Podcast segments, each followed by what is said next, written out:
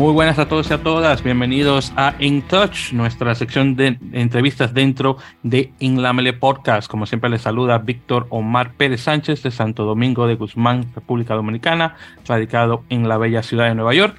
Y estamos en el episodio número 14 de In Touch. Y en esta ocasión me acompaña el señor Félix García, eh, un señor cubano que está actualmente radicado en el Perú, de todos los países de Sudamérica eh, obviamente un referente de rugby cubano actualmente en, en América del Sur. Así que Félix, eh, Félix primeramente caballero, muy buenos eh, días, tardes, noches para los que estén escuchando, tardes en este caso para nosotros cuando estamos grabando. Bienvenido a In Touch, en la Melee, claro está. dígame qué tal. Buenas tardes, Víctor. Buenas tardes a todos los, que están escuchando. bien, bien, acá en Perú, haciéndome un poquito de tiempo para atender tu entrevista. Perfecto, muchísimas gracias por su tiempo, que se lo, se lo, agradezco inmensamente. Y como usted es un hombre ocupado, vamos a entrar a lo que venimos para no tomarle mucho tiempo. Entonces, la pregunta de siempre, dígame, ¿cómo usted comienza en el rugby? Eh, a ver, yo estaba estudiando en, la, en el Fajardo, en la escuela de la licenciatura en Cultura Física, y un día nos invitaron a ir a la Universidad de La Habana, que había un grupo que estaba haciendo un deporte que la gente no conocía. Así que llegué, me llevé la sorpresa de que era rugby. Eh, no, en ese tiempo, estoy hablando del año 91, 92, no, nadie sabía lo que era rugby, muy poca gente sabía lo que era rugby en Cuba y, en Sudamérica en general.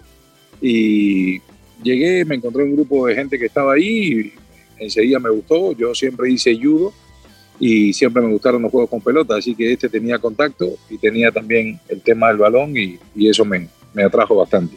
Pues mira, es muy interesante eso que usted menciona que usted hizo judo, porque actualmente, eh, al menos acá en Estados Unidos, eh, porque se están tratando de buscar muchos atletas que hagan el paso, el cruce o el crossover, como se dice en inglés, de, su deporte original al rugby, y actualmente se está haciendo eh, mucha búsqueda, mucho scouting de, de bueno, bueno, jugadores no sé la palabra, pero de, chicos que practican, bueno, que practican lucha libre específicamente.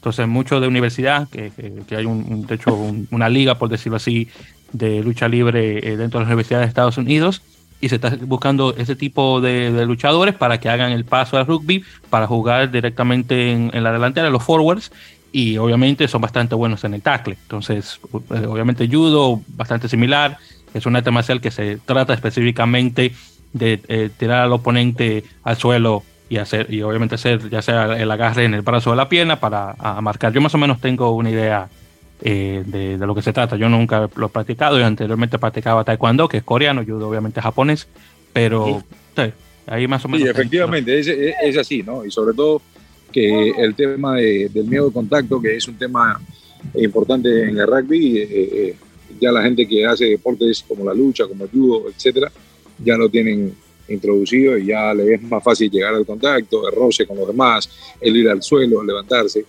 Eh, ya son destrezas que ya vienen eh, medio desarrolladas con, los otros deportes, ¿no? Es, exactamente. Entonces le pregunto, ¿cuál fue el, nombre del club en, Cuba al cual usted se integró? Indios Caribes. Nosotros éramos Indios Caribes de la Universidad de La Habana. Sé que después de, eh, se, se, dividió y se hizo La Habana del Este, se hicieron varios, varios equipos más, pero hasta donde yo estuve en Cuba, hace 24 años, eh, solo estaba el equipo de la Universidad de La Habana Indios Caribe. ¿El equipo todavía existe? El equipo existe, el equipo existe. Eh, la verdad, eh, el contacto que tengo con ellos es poco, muchos de ellos están en el exterior.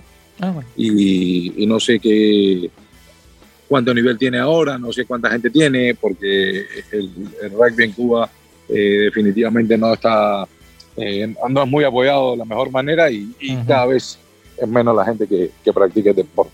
Sí, desafortunadamente. Bueno, nuestros oyentes que, que, han estado con nosotros por mucho tiempo definitivamente están al tanto del desarrollo del rugby cubano, mayoritariamente con entrevistas anteriores que hemos hecho a, por ejemplo, nuestro contacto en común, eh, Alexander Hernández, que le envío saludos, que yo sé que va a estar muy emocionado de escuchar esto, y también una conversación que tuvimos con el señor eh, Ricardo Martínez, eh, oriundo de Cataluña, pero duró bastante tiempo en el en Rugby de Cuba, que también yo saludo a él, que tenemos un tiempo sin... sin Ricardo fue el, el, que introdujo el rugby en Cuba, es decir, fue la persona que yo me encontré cuando llegué esa vez. Ah, mira, porque gracias a él es que nosotros hoy practicamos y, existe rugby en Cuba, es gracias a Ricardo. Ah, pues pero entonces a Ricardo, claro, se le manda muchísimos saludos y, y las gracias obviamente de antemano de ser el padre del rugby cubano realmente. Así que mira, qué, qué coincidencia que vine a, tocarlo a él eh, brevemente. Entonces, Félix, le pregunto, ¿cuál fue su posición original cuando usted comenzó con los indios Caribe? Y si eh, llegó a hacer un paso de una posición a otra. Yo arranqué jugando en, ah. la, primera línea,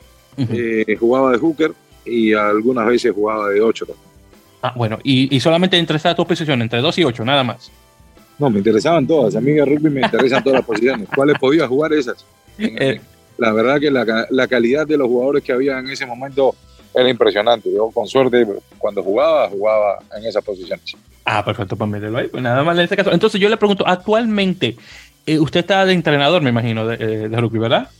Sí, entreno a, a, Cruzados de la Pontificia Universidad Católica del Perú. Ah, perfecto. Entonces, pues entonces, ahora que estamos hablando de eso, vamos a hacer el, el paso. Entonces, ¿cuándo es que usted cae en Perú, de Cuba? Yo llegué a Perú el 22 de marzo del año 98, directamente a trabajar en la universidad. Eh, tuve la suerte de que ya venía con, los lazos hechos y, y, arranqué con el rugby. Eh, eh, el año que yo llegué tuvimos la suerte que campeonamos ese, en el año 98, el equipo de la Católica. Muy bien. En el año 99 quedamos segundo del Campeonato Metropolitano de Lima. En el año 2000 y 2001 campeonamos otra vez. Y de ahí la universidad estimó que los exalumnos tenían que pasar a, a, jugar en algún equipo fuera y se creó el club Alumni. Alumni es un club eh, que está influenciado, que está de todas maneras eh, con muchos jugadores salidos de la Universidad Católica. Muy bien. Ahorita la Católica se llama Cruzados Rugby Pub. Muy bien, perfecto. E, entonces, ya, bueno, la pregunta sería en ese caso, eh, bueno, no sé, tal vez que, haga mucho. Bueno, claro, nosotros los caribeños somos bastante diferentes a los sudamericanos, pero ¿algún choque cultural cuando te hizo el cambio de Cuba a Perú? Eh, no, la verdad que no. Me lo imaginaba. no. Eh, definitivamente hay, temas, en la comida, hay temas en, la jerga, pero choque cultural, no. No, me lo imaginaba. Que por cierto, hablando, hablando que ahora que estamos eh, conversando de comida, muy buena la comida eh, peruana. Yo soy gran fanático de la chaufa, particularmente la chaufa de res, me encanta bastante. Eh, eh, también este, la, la, papa a, la, a guanequina, como se pronuncia, que es muy bueno también. El ceviche, claro está. pero sí, lo que es, es personalmente muy fanático de la chaufa peruana, delicioso. Que se recomiendo a todo el mundo que, para que la pueda probar eh, algún día. En ese caso, y por cierto, ahora estamos hablando de comida, porque eso, y ahora que me está dando hambre, pregunta, ¿cuál es su platillo peruano favorito? Eh, no te podría decir. Cualquiera. Cualquiera. Vamos a ponerla así en ese caso, porque no somos poca de comida de todos modos. Cualquiera, cualquiera. me encanta, eh, me, encanta la, me encanta la respuesta. Entonces, la siguiente. y ahora que estamos hablando, obviamente, de, de, cruzados, dígame, ¿cuál es el estado actual del club? En relación a la cantidad de jugadores que tienen, si tiene un equipo femenino o cómo van en la liga. Sí, nosotros no somos un club, somos una universidad y participamos en el campeonato de clubes eh, porque las universidades y los institutos armados acá en Perú están eh, permitidos de jugar en los campeonatos de clubes.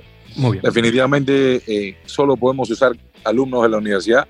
Acá no hay rugby, hay muy poco rugby a nivel escolar. Entonces los chicos llegan a la universidad sin saber sin tener idea de lo que es el rugby. Les toma un año, dos años llegar a un nivel competitivo eh, con el cual puedan participar del campeonato y una vez que están ahí, eh, ya empiezan sus prácticas, son sus años finales de la universidad y se van. Entonces, la universidad, tanto en hombres como en mujeres, porque tenemos equipo femenino, eh, es un es un, un, equipo que forma jugadores que después pasan a jugar a diferentes clubes. Tenemos equipos jugando acá en Blues, tenemos, eh, perdón, jugadores jugando en Blues, jugando en Fleming Lions, jugando en Alumni, jugando en, en Rugby Unión. En casi todos los clubes tenemos chicos que han sido formados desde cero en la Universidad Católica. No, perfecto, pues muy bien. Entonces, y por cierto, ¿algún jugador en particular que podemos decir que ese es el referente más grande del, equipo, que el, que el que ha llegado más lejos en relación a su nivel, por ejemplo? Sí, eh, nosotros de la Universidad Católica, de esa primera camada, salió Eric Marcelo, que le dicen Lobo. Lobo incluso llegó, estudió una maestría en Inglaterra, llegó a jugar en Inglaterra. Muy bien. Eh, acá fue capitán de los Tumis, estuvo en la federación, ahorita vive en Colombia y ya no juega rugby prácticamente porque ya hace tiempo que, que es, ya, ya es mayor, pero sí, ahí es, es uno de los mejores jugadores que hemos tenido en el club. También está Oscar Lara, está Mácer Madueño, todos ellos han integrado la selección nacional de Perú en varias ocasiones con muy buenos resultados. Muy bien, entonces, eh, bueno, vamos a poner la pregunta de esta forma. ¿Cuál es el jugador actual que podemos decir que está, bueno, tal vez no a nivel de esos otros caballeros, pero que está a un nivel eh, alto o que ha llegado o está actualmente a un nivel alto? No sé. Eh, ahorita nosotros en, en, varones arrancamos de cero. Nosotros acá en Perú se, se retomó el tema presencial eh, recién en abril y estamos trabajando con un grupo de chicos eh, muy nuevos, muy nuevos. En el caso de las mujeres sí quedaban algunas chicas que jugaban eh, desde antes de la pandemia y, y, ahorita una de ellas integró la selección nacional que jugó en Asunción el campeonato sudamericano en, en octubre pasado, Raquel Bazán. Muy bien. Perfecto, entonces, ok, entonces, eh, aunque la, la, Universidad Católica no está jugando liga en, en, sí, pero hablando directamente de la liga, ¿cuántos más o menos equipos hay en la liga o a nivel nacional, más o menos? Ahorita, eh, si mal no tengo entendido, hay ocho equipos a nivel de Lima que, juegan un campeonato metropolitano. Sé que hay equipos en Piura, hay equipos en Arequipa, hay equipos en, en diferentes ciudades del interior. Eh, que no participan del campeonato metropolitano, pero que sí son invitados a, a ciertos eventos de, del circuito de Seven que se juega eh, en dos o tres veces al año. Muy, ok, perfecto. Entonces eh, me imagino que tienen una temporada de 15 y luego una temporada de 7, ¿verdad?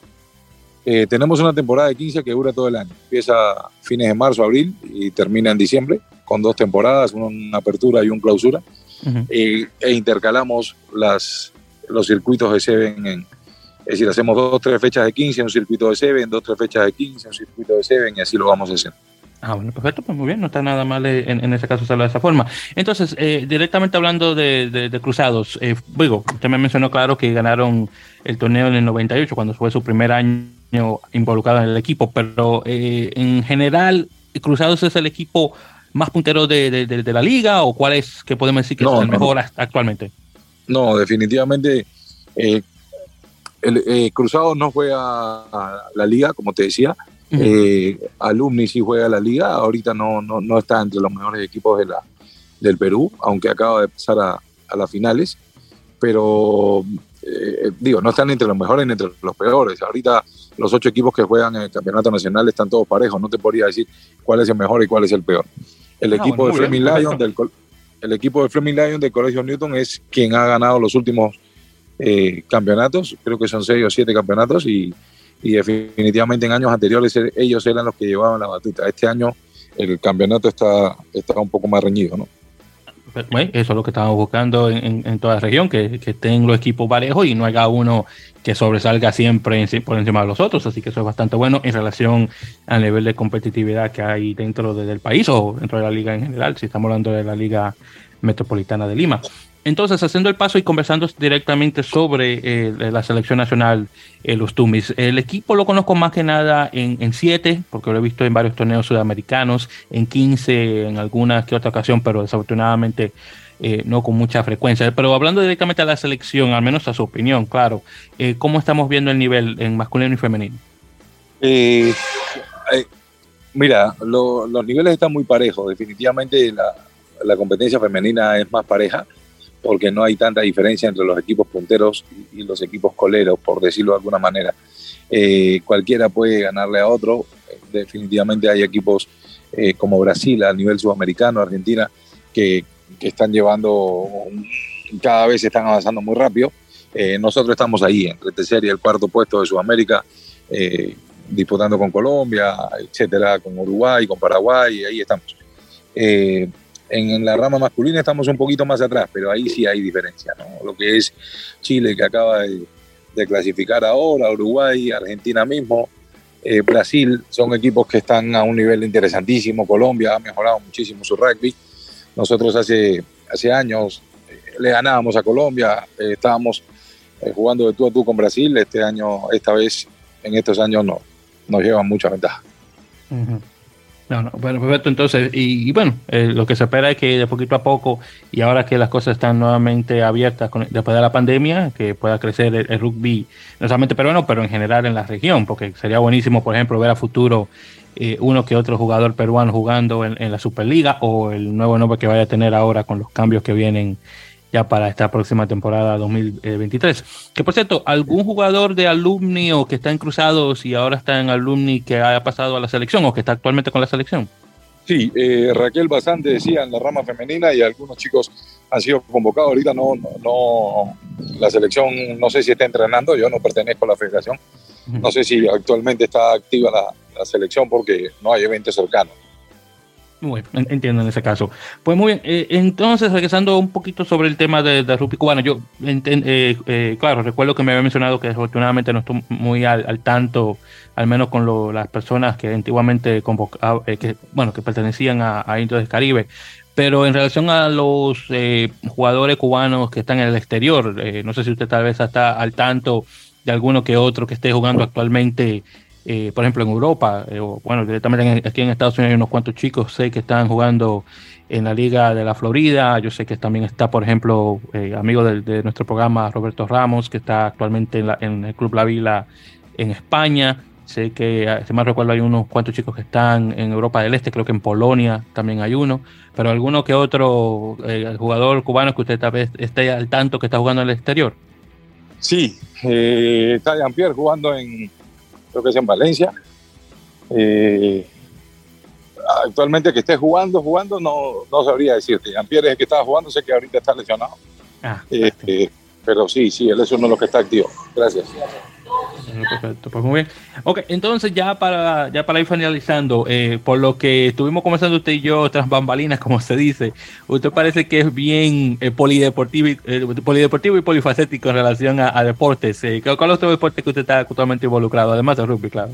No, yo acá en la universidad entreno directamente a la selección de hombres y de mujeres de, rugby y también ayudo en la preparación física de lo que es el wushu, eh, estoy con la preparación física de la natación, eh, con la preparación física de judo y algunos otros deportes, pero nada más que en el tema físico, ¿no? Ellos tienen sus entrenadores y, y yo los apoyo en la parte física. Ah, no, perfecto. Wow, mira, Wushu, yo ni siquiera sabía que eso se practicaba aquí en Latinoamérica. para lo que no saben, por cierto, Wushu es un, es, bueno, podemos decir que es un arte marcial eh, china eh, no recuerdo exactamente bien los datos, pero sí recuerdo haberlo visto una que otra vez.